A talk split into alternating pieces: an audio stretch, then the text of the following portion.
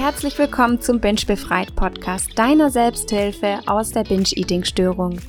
Ich heiße Lilith Huber und ich freue mich, dass du heute wieder dabei bist, um dich Schritt für Schritt aus Binge-Eating zu befreien.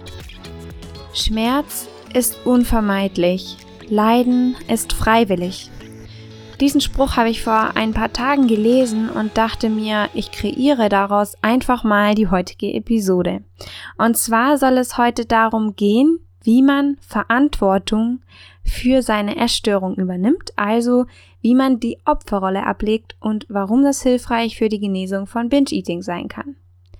Es gibt bestimmte Vorfälle im Leben, die starken Schmerz mit sich bringen und die wir einfach nicht verhindern können aber wir können uns entscheiden, wie wir darauf reagieren.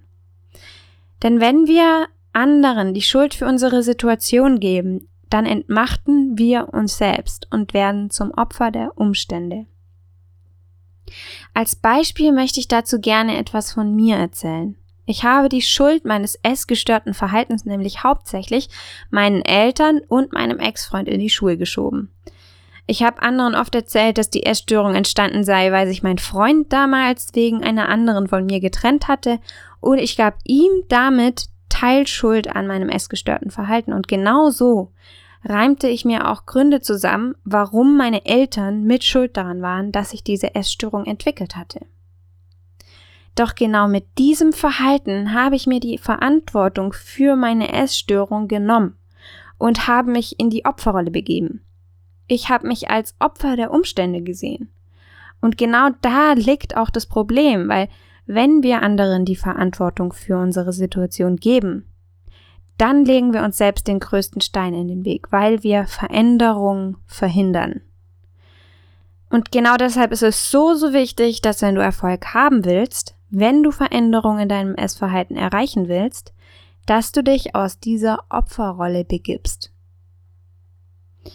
Denn für deine Ereignisse im Leben und für deine Lebensqualität sind nicht deine Eltern oder andere Menschen und auch nicht dein Umfeld verantwortlich, sondern alleine du. Wenn du Eigenverantwortung für deine Essstörung übernimmst, dann ermöglichst du erst die Veränderung.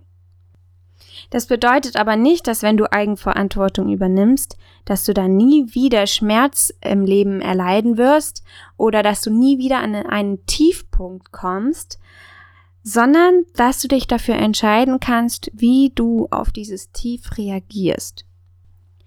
Eigenverantwortung zu übernehmen bewirkt vielmehr, dass du in schmerzhaften Umständen überzeugt bist, über die Kraft zu verfügen, das ändern oder beeinflussen zu können, was dir im Leben widerfährt.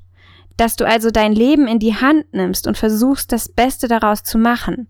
Weil du bist die einzige Person, die dein Leben kreiert. Du erschaffst deine eigene Realität. Und das fängt alles mit deinen Gedanken an.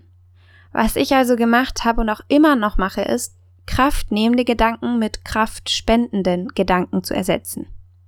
Wenn ähm, also zum Beispiel der Gedanke käme, ich schaffe das dann nie raus, weil ich ja einfach nichts dafür kann. Dann ersetze diesen Gedanken mit einem Kraftspendenden, wie zum Beispiel, egal wer oder was mich in diese Situation gebracht hat, die Macht für Veränderungen liegt einzig und allein in meiner Hand. Und jetzt möchte ich gern nochmal das Allerwichtigste zusammenfassen.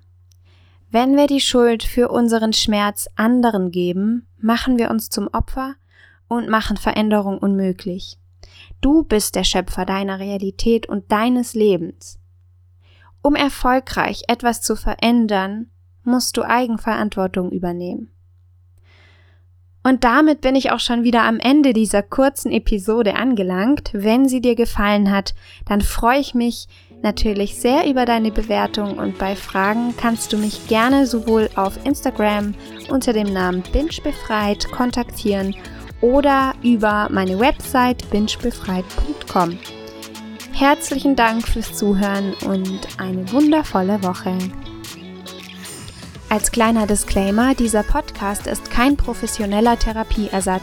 Binge-Eating kann starke gesundheitliche Konsequenzen haben und ich rate dir zu ärztlicher und psychologischer Hilfe.